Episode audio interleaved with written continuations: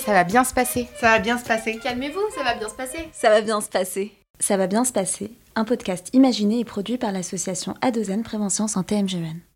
Bonjour à toutes et à tous et bienvenue dans ce nouvel épisode de Ça va bien se passer. Je suis Sophie Pienne, chargée de projet chez Adozen. Je suis accompagnée de Sophia Elusfi et je suis euh, déléguée générale de l'association Adozen. Aujourd'hui, nous recevons Chantal euh, pour discuter de euh, la question des femmes en situation de handicap. Bonjour Chantal. Bonjour. Alors je suis Chantal, donc je suis déficiente visuelle. Euh, j'ai 68 ans et euh, là j'ai devant moi tout un tas d'objets. C'est assez impressionnant parce que tous ces objets me, re- me font euh, remonter un certain nombre de choses du départ de mon handicap à aujourd'hui en fin de compte.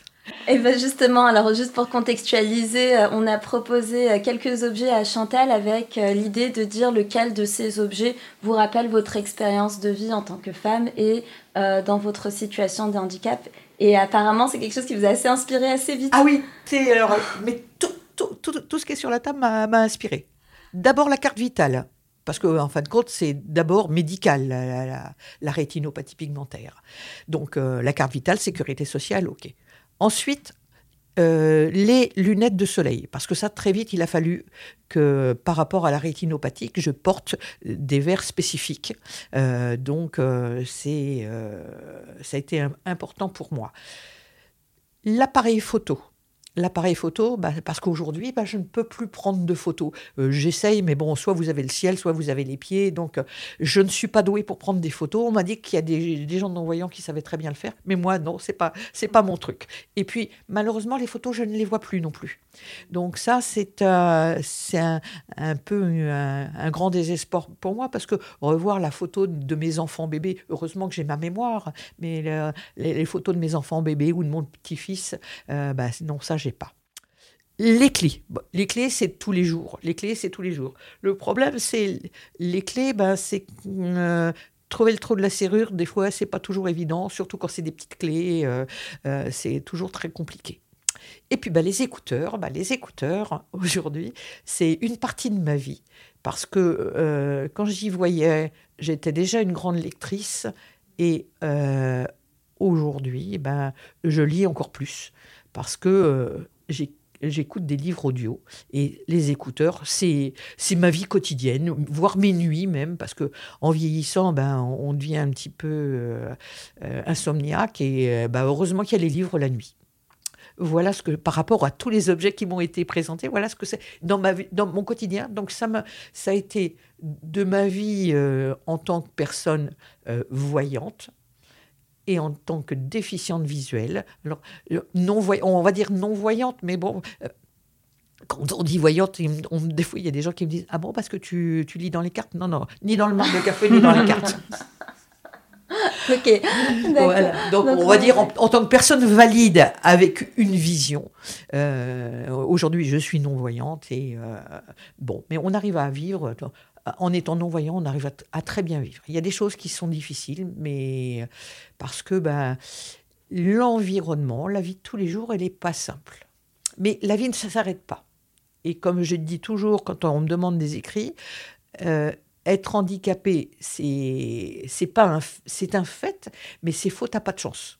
Hmm.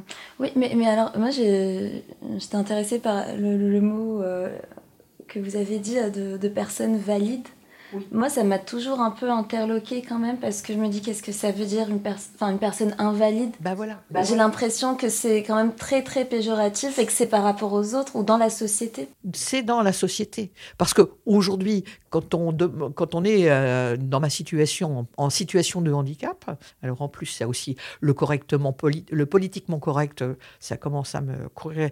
Je suis aveugle, point. Euh, une personne malentendante, elle est, elle- ou, non, ou non, alors non entendante, je suis désolée, elle, est non entendante, ça veut dire qu'elle est sourde. Arrêtons de mettre, euh, de faire des grandes éluculu- élucubrations derrière les mots. Oui, mais on, est stigmatisé. Mais acceptons ce que nous sommes.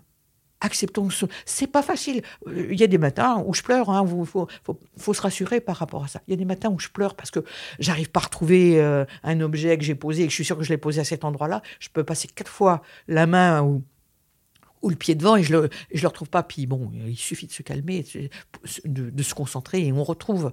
Mais c'est vrai que euh, la... alors on, on parle d'une carte d'invalidité. On parle d'une carte d'invalidité. Alors donc, si on est invalide, à côté, il y a des valides.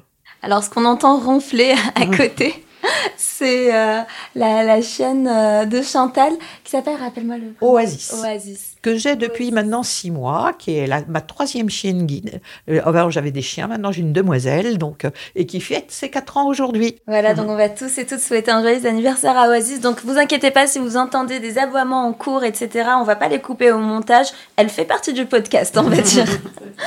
ok. Oui, donc il y a des cartes d'invalidité. Euh, mais en, en soi, c'est un peu la société qui est, euh, qui est invalide par rapport à, aux, aux, personnes voilà. et pas le contraire. Tout à fait. Alors, et tant que le handicap ne sera vu que du côté médical, ce qu'il est actuellement en France, moi qui voyage beaucoup, euh, on, on, ne voit pas le, le, handicap uniquement côté médical. Mais en France, euh, vous êtes handicapé, c'est médical. Il y a d'autres expériences que vous avez vécues dans des pays où c'était vu de manière différente? Beaucoup plus sociale, beaucoup plus environnementale. C'est une globale. La personne handicapée, elle est vue dans sa globi... globalité. Euh, je suis allée au Canada, je suis allée aux... un petit peu aux États-Unis, je suis allée en Allemagne, je suis allée en Suisse. Euh, Concrètement, rencontré... ça veut dire quoi? Qu'est-ce qu'on vous, enfin, c'est les comportements, c'est les, les comportements, oui, mais parce que vous êtes, vous êtes. Euh, handicapé, il y a des, on, estime que vous ne savez pas faire les choses. On ne vous, on, on vous considère pas avec vos compétences. On voit le côté médical.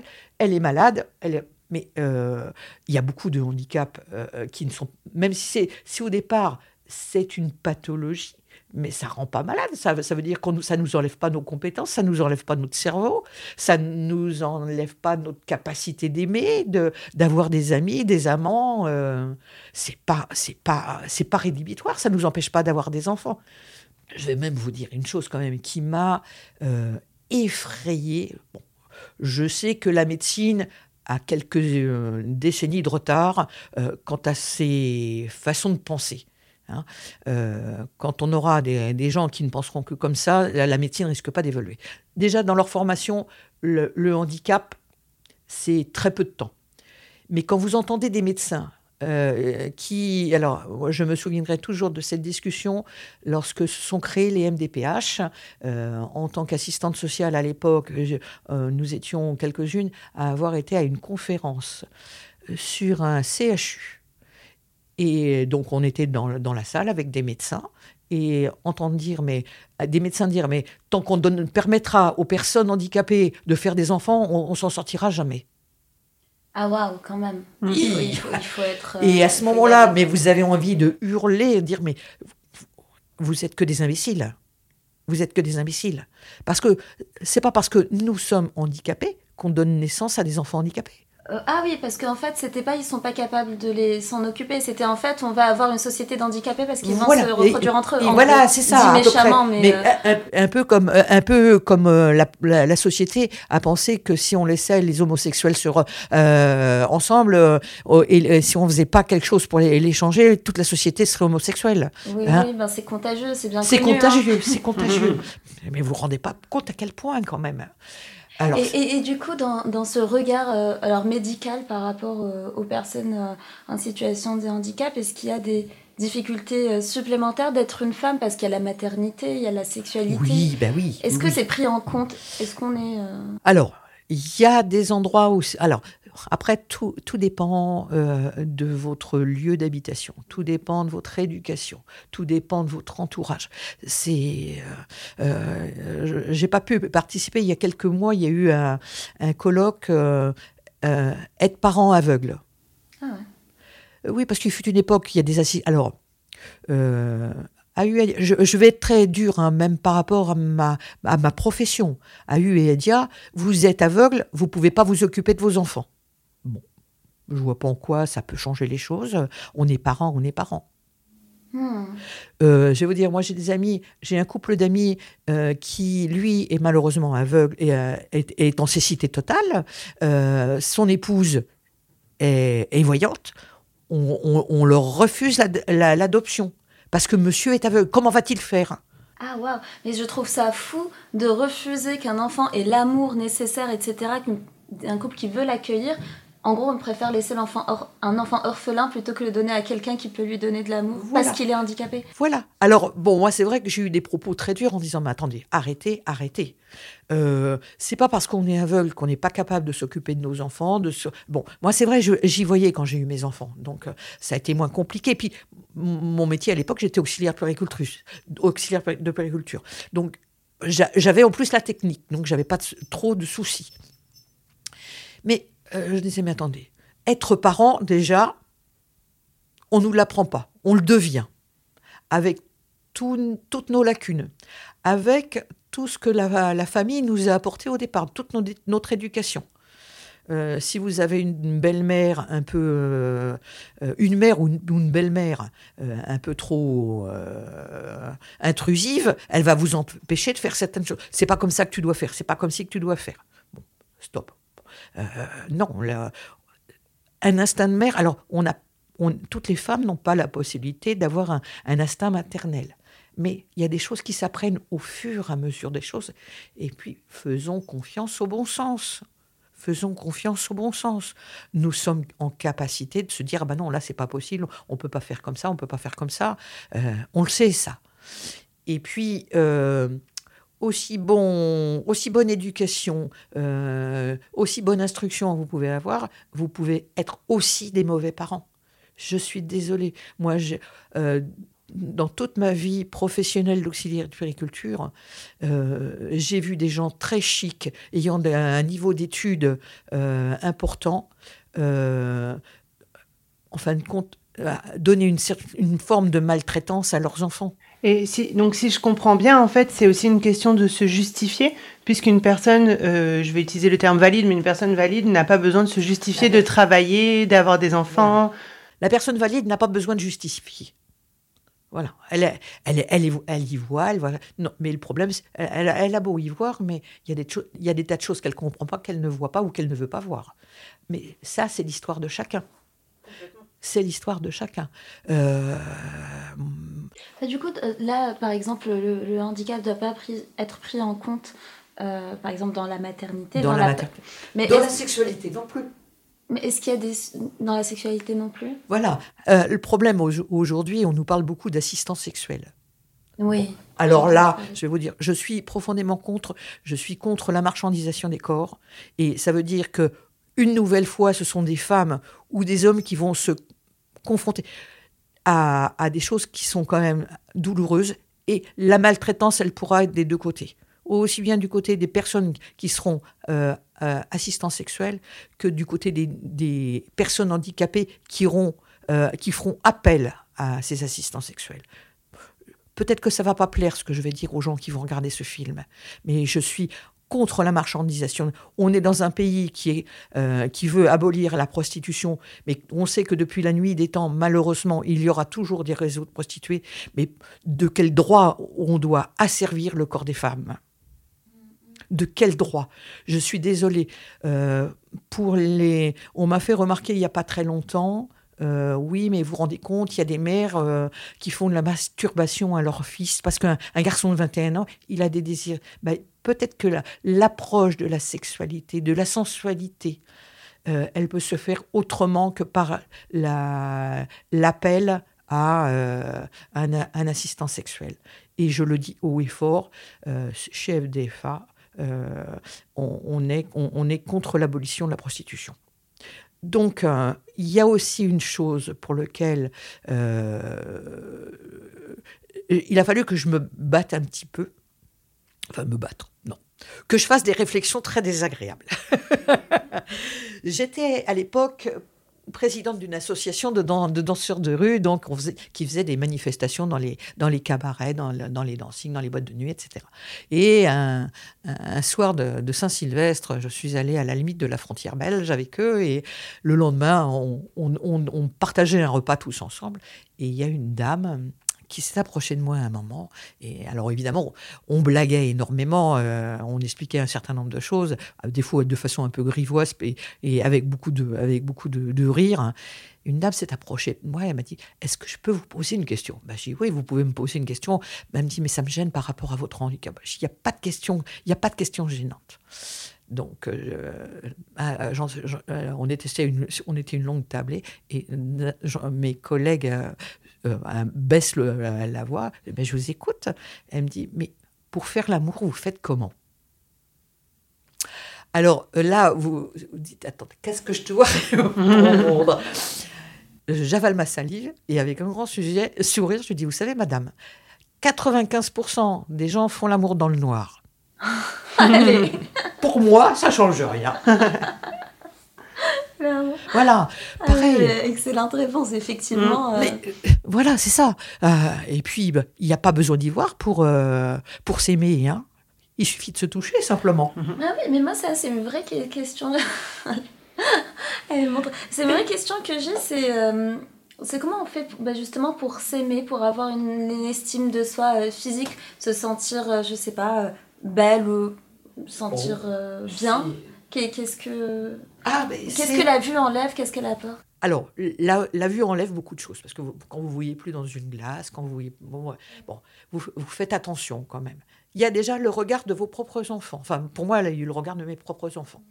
Euh, ma fille qui me disait, non, maman, ça va pas du tout. Euh, ah, mais j'ai plein d'anecdotes à vous raconter avec tout ça. le regard des gens dans la rue. Ah, ça aussi. Alors, Petite anecdote supplémentaire. Allez, on adore ça. Un jour, euh, donc je vais faire mes, mes achats de vêtements avec ma, ma, fille. On trouve des jolies robes, les, bijoux coordonnés qui vont avec. Le souci, après, c'est de trouver des chaussures. Parce que, évidemment, quand vous êtes non-voyante, à l'époque, j'avais, si j'avais des chiens guides, j'avais déjà un chien guide à l'époque. Euh, vous, les chaussures, il faut penser à une chose, la canne blanche. Donc, vous ne pouvez pas avoir des, talons trop hauts, parce que sinon, vous allez avoir l'air d'une petite vieille. Ah Alors, euh, donc, je, vais dimanche matin faire mon marché, etc. Euh, j'ai la, commerçante avec laquelle je discutais beaucoup. Elle me dit Ah, oh, Chantal, tu as une jolie robe, c'est bien, c'est super. Je dis Oui, heureusement que Cécile était avec moi. Et puis, bon. Et puis, euh, devant moi, une cliente.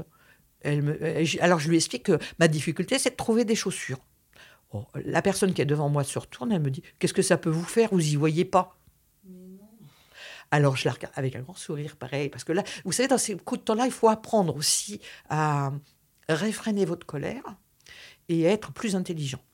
Et je lui dis, vous savez, madame, avant d'être une personne handicapée, je suis d'abord une femme et j'ai envie de plaire.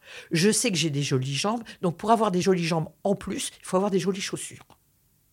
La dame vexée est partie. Ah, elle était vexée, elle. Bah oui. Hein. Ah bah oui, mais, mais bon, il faut, faut, dire les choses. Autre petite chose comme ça aussi dans au restaurant. Euh, j'y vais avec un ami, euh, on, dit, on dîne un soir au restaurant. On, on, avait un coup, on était une table plus loin parce qu'à l'époque, les tables étaient quand même encore assez serrées. Et puis à un moment, je lui dis écoute, excuse-moi, je, je, descends, je vais jusqu'aux toilettes. Donc je déplie ma canne blanche, je descends. Euh, bon, je reste aux toilettes. En sortant des toilettes, je me trouve face à face avec cet ami. Dis, qu'est-ce que tu fais là? Je dis, euh, je la connais, la maison, depuis le temps que je la fréquente. Elle me dit, oui, mais il y a eu des réflexions des voisins. Euh. oui, réflexion des voisins. Et je dis, parce que j'aurais jamais dû te laisser descendre toute seule, etc. Oh, je dis, bah, tu sais, t'as rien perdu au change. Je remonte, euh, on se remet à table, on discute deux minutes. Je dis, au fait, la, la, prochaine fois, quand je te dis que je descends aux toilettes et que je te dis que je sais y aller toute seule, j'ai pas besoin de quelqu'un pour moi. Parce que, alors, excusez mesdames et messieurs qui vont voir ce film, euh, quand, euh, quand, je, quand, je, me fais sauter, euh, j'ai pas quelqu'un qui tient la chandelle. Donc tout va bien. Bon, ben voilà. Et euh, vous avez fait en sorte que la table d'à côté. Elle, bah, elle, a payé sa note, elle est partie. Mais, mais le problème aujourd'hui, mais alors des fois je me dis quoi Mais elle, du coup, pardon, mais juste, est-ce que j'ai l'impression que vous avez un, superbe sens de la répartie. Ça, oh, ça n'a pas, été, ça pas été si simple que ça. Dites-moi, comment, euh, qu'est-ce qui, vous a, qu'est-ce qui vous a poussé à, à le développer? Les copains comédiens, les copains homo, euh, qui m'ont aidé, les copains de la, la- la- de l'association de- dont j'ai- que j'ai présidée en tant que danseur de rue. C'est eux qui m'ont aidé à. Mais parce que vous, vous avez pensé que c'était utile parce que vous Non, preniez des réflexions tout le temps, il fallait Ben, c'est- ou- surtout ça, c'est qu'on prend des réflexions régulièrement. Euh, Mm. ah oui, l'handicapé ou euh, machin. Mais c'est le problème, c'est que me voir pleurer au coin d'une rue, j'avais plus envie. Parce que ça vous arrivait ça? Ben, ça m'est arrivé. La première fois qu'on m'a dit, Madame, est-ce que vous voulez que je vous remette sur le trottoir?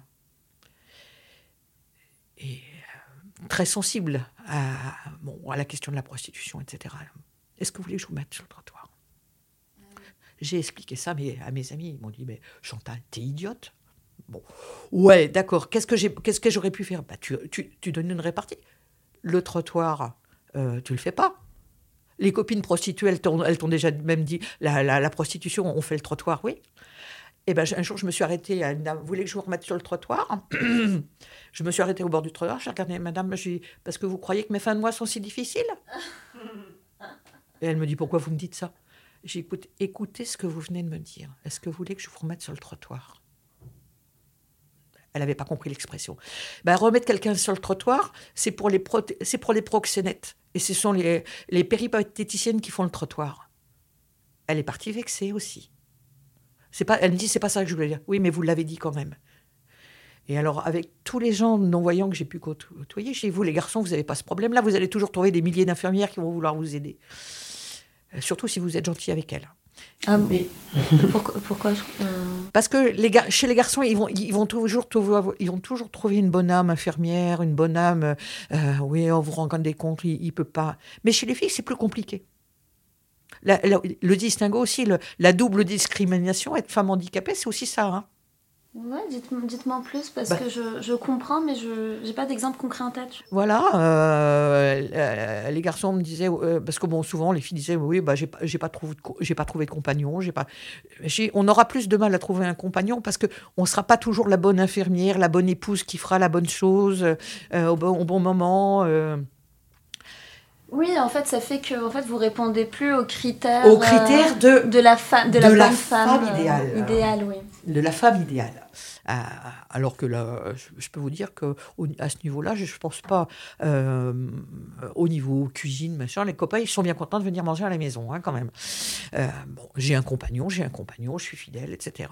Bon, mais c'est mais c'est pa- c'est pareil. L'image que l'on renvoie à l'autre, je suis femme handicapée, j'ai pas de sexualité. J'en ai pas besoin. Genre- et puis on n'en a pas besoin. Mm, mm. Tout à fait. Alors, euh, donc, je me suis beaucoup amusée de ça avec mes, mes amis danseurs, parce que souvent ils venaient me chercher, mais c'était jamais le même. Et alors, ma, ma fille, avec ses, ses copines, un jour, il y a une copine de ma fille qui lui dit Dis donc, ta mère, elle a encore changé de petit copain? Alors, beaucoup de danseurs, malheureusement, euh, sont homosexuels, donc j'avais aucune. Malheureusement pour vous. Malheureusement, oui, malheureusement. Mais en même temps, en plus des jolis garçons.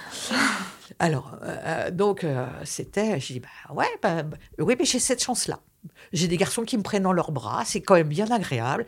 Et je pense que c'est eux qui m'ont redonné euh, euh, le goût à vivre, euh, à, me sentir belle. Mm. Et là où j'ai eu un coup de cœur en tant que personne handicapée, c'est sur une Gay Pride. alors, j'étais en Suisse, alors c'était pas à Lausanne, c'était sur une autre ville de, de Suisse. Donc tous les copains euh, qui étaient autour de moi étaient homosexuels euh, et ils m'ont dit tu viens avec nous, tu viens avec nous. Ouais, je viens avec vous. Alors j'avais le chien, j'avais le chien guide. Alors j'ai dit oui, mais en plus ça va peut-être pas être évident, évident. Bon, bon enfin vous me gardez, vous, vous m'avez à l'œil quand même, vous restez avec moi pas trop loin. euh. et puis donc au milieu de la de la parade avec tous les tout ce défilé homosexuel et puis bon j'ai eu droit à, mon bain de mousse et il a fallu que j'écarte le chien parce que le chien c'était pas génial pour lui quand même. Et puis euh, je à un moment, je m'arrête au bord du chemin avec ma canne blanche, et puis je vois, à l'époque, j'y voyais encore un, un petit peu, cette, je vois un grand jeune homme s'approcher vers moi, vers moi qui me dit ah, c'est génial que tu sois là avec son bel accent suisse. Euh, ben, je dis oui, puis je suis avec d'autres copains là qui sont là derrière, qui sont en train de défiler, en train de danser. Et il me dit, mais il me dit, mais t'es, es homo? Je lui dis non, je suis hétéro. il me dit, mais tes enfants sont homo? Non, mes enfants sont pas homo. Mais je dis, on il n'y a pas d'être homo ou hétéro. On est humain. Et alors là, ça a été une embrassade l'ombre. C'est grâce à des gens comme toi, il me dit qu'on va pouvoir enfin pouvoir sortir de l'ombre. Je dis, moi aussi, il faut que je sorte de l'ombre. C'est vrai, euh, mm. mais, et, du coup, il y a un parallèle qui me vient en tête de, bah, de dire bah, il n'y a pas d'handicapés, de non-handicapés, il y a juste des êtres humains, il n'y a pas d'hétéros et d'homosexuels, juste des êtres humains. Et après, je me dis aussi que ça a ses limites, parce que si on, on ferme les yeux sur tout, bah, on bah, on n'adapte pas, on fait pas l'effort. On fait pas, on, fait pas d'effort. Hein. Euh. Donc, euh, alors, euh, c'est vrai qu'il y, y a, 30 ans, bah, l'homosexualité, bah, c'était un délit. Hein. Hum, hum, hum. Ah, mais non, c'est clair, c'est pour ça d'ailleurs, enfin, pas que pour ça, mais aussi pour ça qu'on voulait, qu'on a fait un épisode sur l'invisibilisation des lesbiennes, parce que ça, pour le coup, c'est aussi un vrai sujet. D'ailleurs, je suis je sais pas, Sophie, ce que tu en penses, mais en fait, toutes les anecdotes que, que, vous nous racontez, Chantal, et, euh, et les, réflexions pas, pas, très agréables, enfin un peu tout ça, euh, en fait, je me dis, mais c'est marrant, je sais pas, mais en tout cas, c'est super parce que c'est des discri... enfin, c'est des discriminations du quotidien. On est, on est dans un discours. C'est de la violence au quotidien. C'est ça, mais je veux dire, on est vraiment dans un discours entre guillemets léger. Enfin, c'est pas en mode, ben oui, je peux pas me faire rembourser facilement. C'est vraiment en fait mon je suis quotidien. Pas dans, je suis pas dans la plainte. Ouais, ouais, ouais, ouais. Et ça, ça complique le quotidien. On a vu ça avec Clémence aussi. Mm. Euh, je suis pas je suis pas dans la plainte parce que euh, on aura beau faire tout ce qu'on veut ça me redonnera pas la vue et puis j'ai pas envie de la recouvrer je vais vous le dire honnêtement j'ai pas envie de la recouvrer parce que j'ai tiré plus de choses positives de ma malvoyance et de ma cécité, peut-être que de ma vie euh, en étant valide. Les gens autour de moi, les gens qui me connaissent depuis longtemps disent Mais c'est incroyable tout ce que tu fais. Ouais, bah oui, c'est incroyable, bah, peut-être pour vous. Moi, c'est moi c'est ma vie, c'est tout, c'est ma vie. Ouais, c'est vrai. Alors, ça, c'est un, vrai, euh, un vrai truc parce que, alors, avant qu'on commence l'enregistrement, vous nous disiez, alors surtout, par contre, vous me dites pas vous êtes extraordinaire, vous, extraordinaire, vous êtes incroyable, etc. Je juste, je vis ma vie. Je vis ma vie. Et je, et, et, je trouve ça. Et, et, en fait, on avait parlé avec Sophie avant que vous arriviez de. Euh, la notion de courage un peu. Alors, on se disait qu'on ne trouve pas ça cool de dire ça. Mais justement, on n'est pas d'accord. Pas courage. Pas courage. Euh, alors, je suis d'une génération euh, qui a eu la chance d'avoir euh, un peu des maîtres en matière de courage. Euh, j'ai toujours dit, on me dira que j'ai du courage lorsque je, on m'aura mis devant un peloton d'exécution et je n'aurai pas trahi mes camarades. Hmm. Voilà, c'est ça le courage pour moi. le courage, non, c'est pas du courage de, de vivre sa vie. Oui, de voyager. De voyager, c'est pas du courage. Il faut peut-être que les gens repensent un peu ce qu'est l'humanité, ce qu'est un être humain, repensent un peu ce qu'est l'histoire. Oui, mais tu te rends compte, c'est dangereux. Mais depuis que le monde est monde, la vie est dangereuse.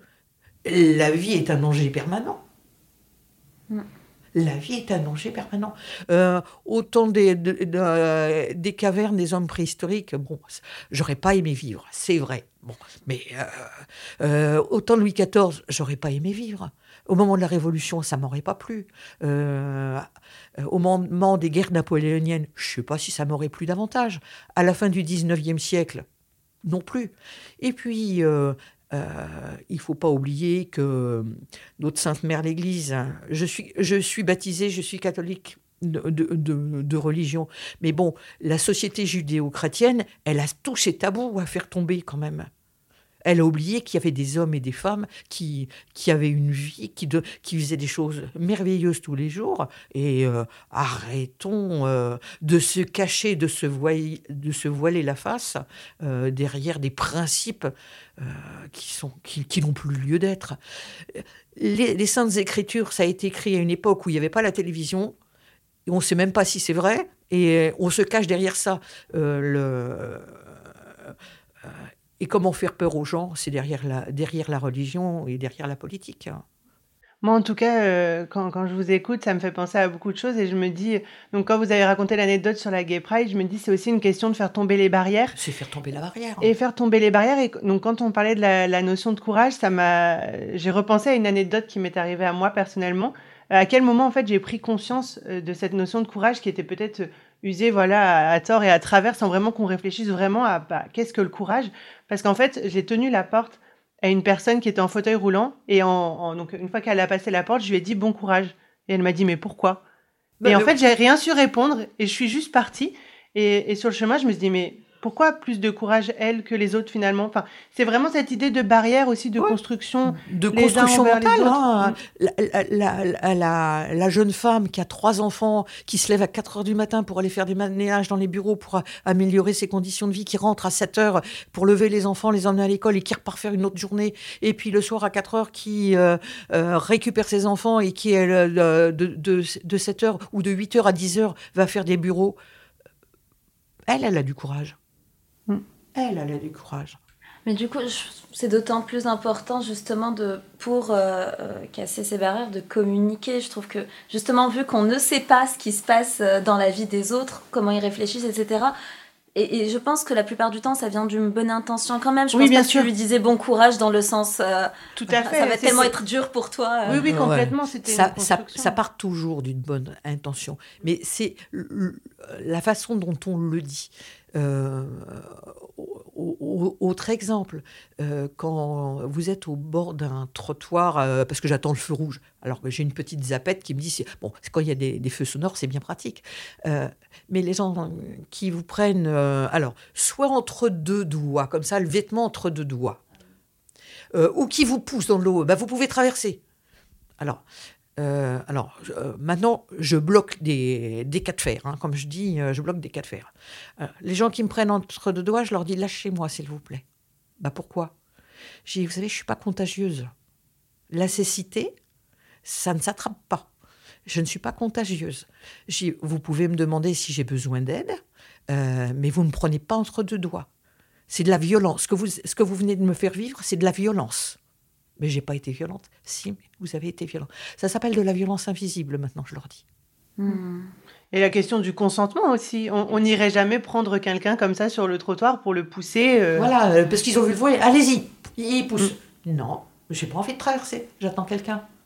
Vous avez vécu d'autres formes de violence aussi invisibles comme vous Voilà, donc ces, eh ben, ces, ces formes-là.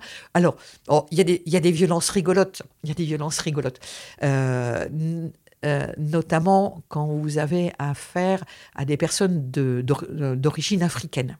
Ils sont pourtant les Africains sont pourtant très tactiles. Mais avec la canne blanche, euh, dans, certaines, dans certains coins, dans certaines croyances euh, africaines, la personne aveugle, elle est, elle est protégée parce qu'en en fin de compte, il voit de l'intérieur. Il y a, le, fameux troisième œil, vous savez. Et euh, donc, ils sont quand même un petit peu méfiants. Et alors, beaucoup, quand euh, je suis avec, quand j'ai pas de chien, euh, quand je suis avec la canne, ils me prennent la canne blanche. Alors, je dis, non, non, non, surtout pas la canne. Je vous prends le bras, mais surtout pas la canne. Parce que sinon, je sais plus où je suis. Bah, si, je suis, je suis là, moi. Oui, mais moi, j'ai plus mes repères. Ouais. Oui, après, on va rappeler que quand on dit africain, bien sûr, il y a, enfin, il y a des dizaines de pays et que euh, tout le monde n'a pas les mêmes juste voilà, pour rappeler à tout le monde tous, ils n'ont pas tous la même euh, la, la, la, la, même enfin c'est au niveau des croyances c'est au niveau des croyances hein, ni, plus ni moins hein, donc mais mais je reste mais j'ai j'ai beaucoup d'aide. Alors, dans le quotidien, j'ai beaucoup d'aide de la part des, des personnes d'origine africaine, euh, des gens du Maghreb, enfin, des, de, de, enfin, de, de tous les pays du monde. De plein d'êtres humains. De plein d'êtres humains. Parce que c'est avant tout des êtres humains. Ah, oui. Avec une sensibilité. Et euh, il y a toujours euh, des choses. Mais bon. Mais tout à l'heure, vous disiez. Enfin, alors, je pense que c'était avant qu'on commence à enregistrer, mais vous aviez dit qu'à un moment, vous avez pris euh, la charge des appels pour les violences. faites aux femmes. Faites aux femmes. Oui. Dans quel contexte vous pouvez nous raconter un peu l'histoire autour de ça? Bah Alors, en fin de compte, euh, chez FDFA, nous avons une ligne d'écoute violence dédiée aux femmes handicapées et à leur famille ou aux professionnels. Donc tout le monde peut nous appeler sur cette euh, ligne d'écoute. Est-ce que vous avez le numéro? 01 40 47 06 06. on peut aussi aller sur le site d'écoute violence. Alors, euh, le problème des, des, sites, j'ai toujours un petit peu de mal, mais écoute violence FDFA, vous allez trouver rapidement et vous allez pouvoir avoir toutes les informations nécessaires. Et euh, il y a une chose aussi qui est, qui est importante. Donc, euh, on, a des permanences, trois, trois permanences par semaine à l'heure actuelle. J'espère pouvoir faire développer une, une écoute supplémentaire sur, euh, sur, un week, sur un samedi. Parce que, bon, alors il existe d'autres numéros, le 3919, le, le, le, 39, le 3919, le 3977 euh, bon, s'il y a vraiment besoin, et puis bah, il y a les services sociaux, et puis bah, il, y a, en cas de violence, il il ne faut pas oublier qu'il y a aussi la police qui est là, avec des services qui aujourd'hui se développent et sont de plus en plus, enfin qu'on espère, de plus en plus à l'écoute des personnes victimes de violences et on travaille autour des violences faites aux femmes handicapées parce que c'est aussi une autre approche. Donc, ben, nos écoutes euh, sont faites par des bénévoles à FDFA. Et puis, ben, on recueille un certain nombre d'appels et on essaye de réorienter vers la structure de proximité parce que les gens nous appellent de la France entière, voire même des DOM, et on essaye de les réorienter euh, vers les structures de proximité. Parce que, et puis surtout de les écouter avec le plus d'empathie et le plus de bienveillance. Quel type de violence reviennent le plus souvent? Alors, il y a de la violence physique, de la violence sexuelle, de la violence administrative, de la violence financière, euh, de la violence verbale. Euh, actuellement se développe la cyberviolence aussi. Euh, et puis, ben, en fonction des types de handicap, et puis les femmes, elles ont entre 18 et 75 ans qui nous appellent, voire même 90 ans. Et euh, ça concerne tout le monde. Ça concerne tout le monde. Euh, les violences de voisinage, les... et puis, alors on peut répondre à certaines personnes, et puis en fonction du type de handicap, euh, le, message que l'on délivre est, est écouté et bien reçu. Et puis, ben, les gens nous remercient. Et puis, ben, sur certains types de handicap, c'est plus difficile quand euh, il y a malheureusement de la maladie psychique ou psychiatrique. Là, les, les choses deviennent plus compliquées. Euh, et puis, ben, là, les, les, personnes nous disent Oui, j'ai été mal reçu au commissariat. Euh, l'assistante sociale fait rien pour moi. je veux plus aller voir le, le, psychiatre ou le psychologue. Il sert à rien. Il y a Bon, sauf que nous, sommes, nous, en, euh, un lieu d'écoute surtout. Et c'est ça qui est important. On essaie que les gens repartent avec un peu rassurés et puis avoir eu un temps d'échange. Euh, aujourd'hui, on est dans un monde de communication qui ne sait plus communiquer. On a des plein de moyens, mais euh, on n'est pas tous égaux devant les moyens de communication.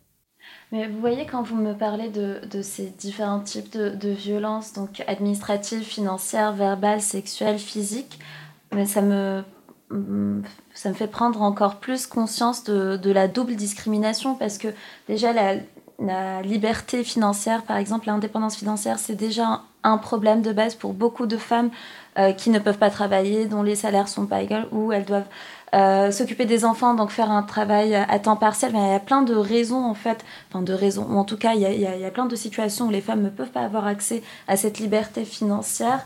Euh, administrativement, pareil, c'est compliqué. Donc, si on ajoute à ça, effectivement, un handicap qui fait que la, personne, l'interlocuteur, euh, valide se sent en situation de supériorité, je, je, peux t'agresser sexuellement tu vas rien dire ou, ou voilà ou bien de toute euh, façon tu es sous mon emprise c'est moi qui ai le droit sur toi. Ouais. c'est un rapport de domination c'est un rapport c'est un rapport de domination. L'emprise elle peut être très très forte cette semaine, j'ai commencé à regarder en replay euh, un téléfilm, et puis en fin de compte, il devait être là déjà depuis un, petit moment. Ça s'appelait La Bonne Épouse. Alors, ça, La Bonne Épouse, ça, je ne sais plus sur quelle chaîne c'était, et j'ai pas réussi à le retrouver. Euh, en fin de compte, c'est dans les années, dans les années 60. 8, 69, où euh, à l'époque on avait dans les, dans, dans, les collèges et les lycées des, des, séances euh, d'éducation ménagère. On nous apprenait à faire la cuisine et, et puis bon, on expliquait, mais bon, on expliquait aussi aux filles euh, comment elles devaient être des bonnes épouses, comment elles devaient faire les choses, qu'est-ce que c'était que le devoir conjugal. Parce qu'il ne faut pas l'oublier. Il n'y a pas longtemps que ça a été abrogé, ça, le devoir conjugal. oui, mais c'est fou parce qu'en fait, quand on te parle de devoir conjugal, c'est. Ça veut dire on enlève complètement l'autre a, le dessus, L'autre a le dessus sur toi et tu n'as pas ton mot à dire. Mm, mm.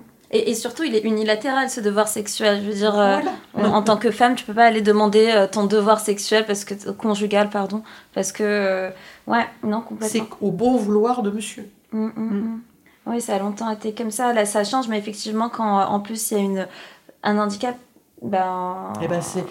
et puis, ben, et puis, il faut, quand il, quand il y a des violences sexuelles, euh, les gens prêts à croire la personne handicapée, ça devient plus compliqué. Parce que déjà, on sait bien que pour une femme, alors je vais réemployer le mot valide, aller déposer plainte, c'est compliqué. Euh, surtout en, matière d'agression sexuelle. Euh, donc vous imaginez que pour une femme handicapée, elle a fabule. Ah oui. Mm.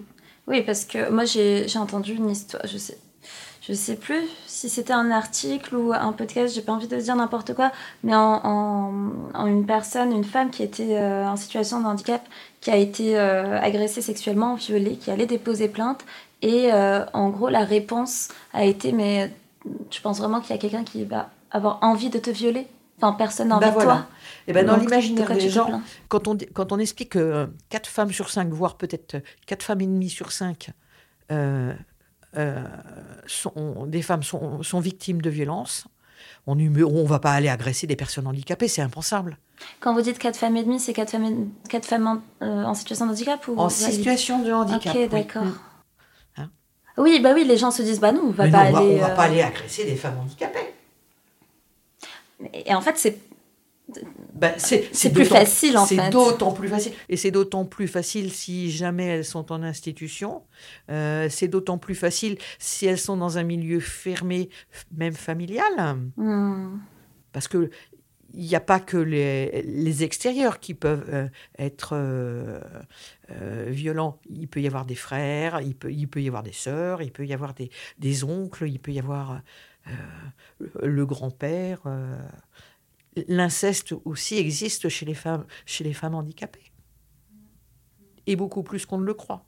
Mais personne ne va aller tirer le petit bout de la ficelle pour qu'elle puisse en parler. Et que ça soit la violence. Euh, alors, que, alors, la violence peut entraîner une peut entraîner le handicap, peut amener au handicap, euh, notamment le handicap psychique ou psychiatrique.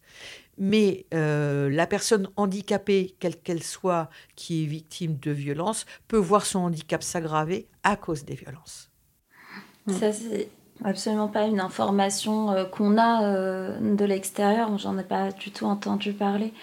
Euh, mais je pense que c'est d'autant plus important du coup d'avoir eu ce, podcast, ce témoignage, de pouvoir en parler, mais parce qu'il il y a vraiment des questions qui peuvent être résolues par la communication, pour par l'information. C'est juste que les gens ne sont pas au courant parce qu'ils ne s'y intéressent pas, clairement, mais parce que ça fait pas partie de leur quotidien, mais de donner comme ça euh, l'occasion de faire entendre euh, sa voix, de faire entendre des histoires euh, autour de ça, ça peut vachement mm. aider. Mm.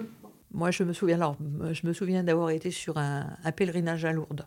je, marchais avec une personne qui était en fauteuil, elle avait son auxiliaire derrière, derrière elle qui la poussait. Et puis, à un moment, on s'arrête, on discute. Et puis, et alors, je vais être sur un, autre registre, notamment le travail.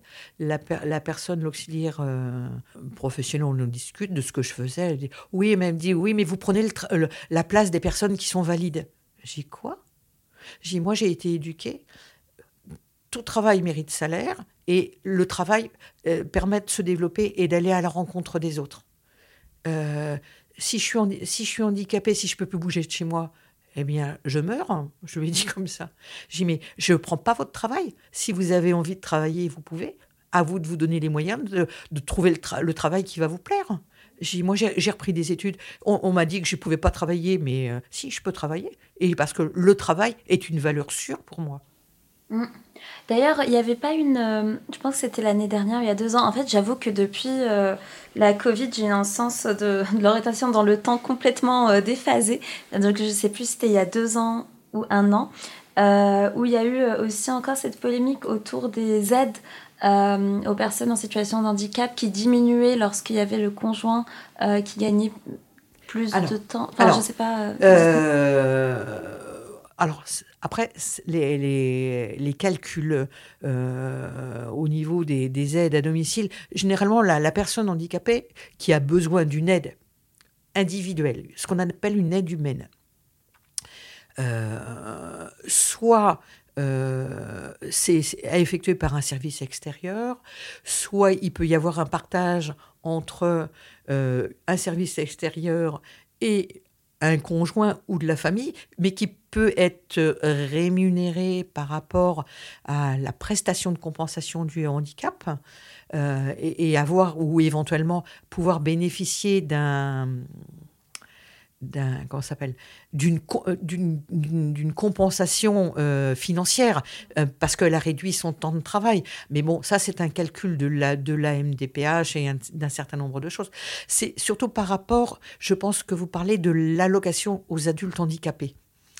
L'allocation aux adultes handicapés bon c'est un, une base forfaitaire et en, en fonction des ressources du conjoint. Oui, voilà, c'est ça. Voilà, en fonction des ressources du conjoint, puisqu'il y a un plafond à ne pas dépasser pour le quotient familial, eh bien, l'allocation adulte handicapé peut être euh, réduite à zéro euh, si monsieur gagne 3 000 euros par mois.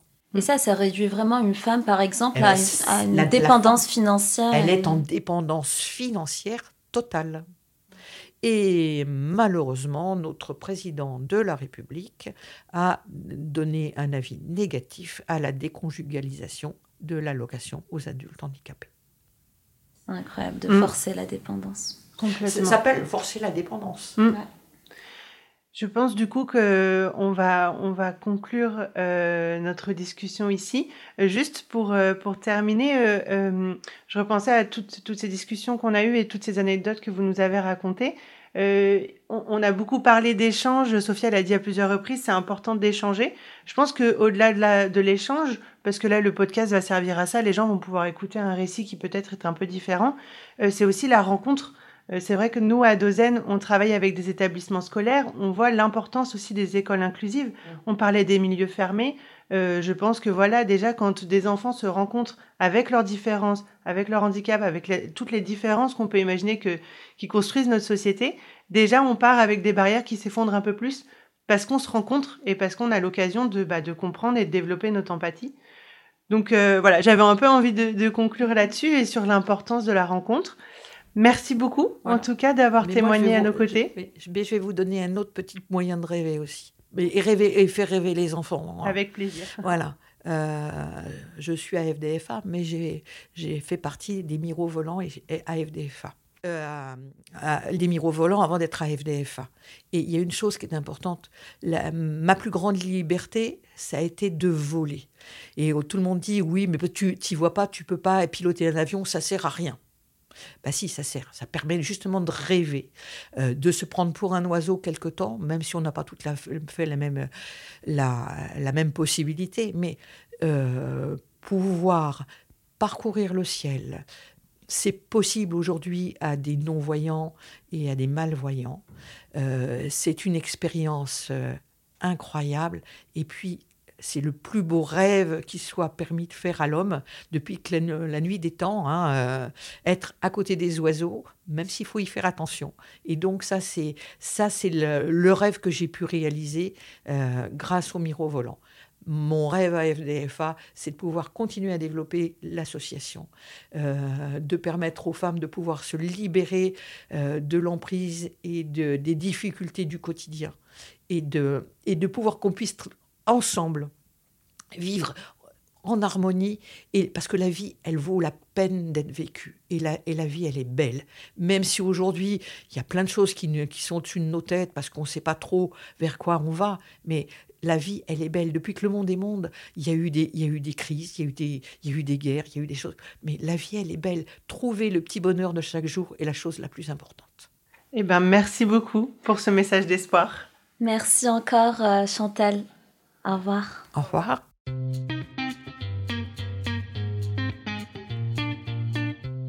Laissez vos avis en commentaire et n'hésitez pas à vous abonner sur votre application de podcast et mettre des étoiles sur iTunes.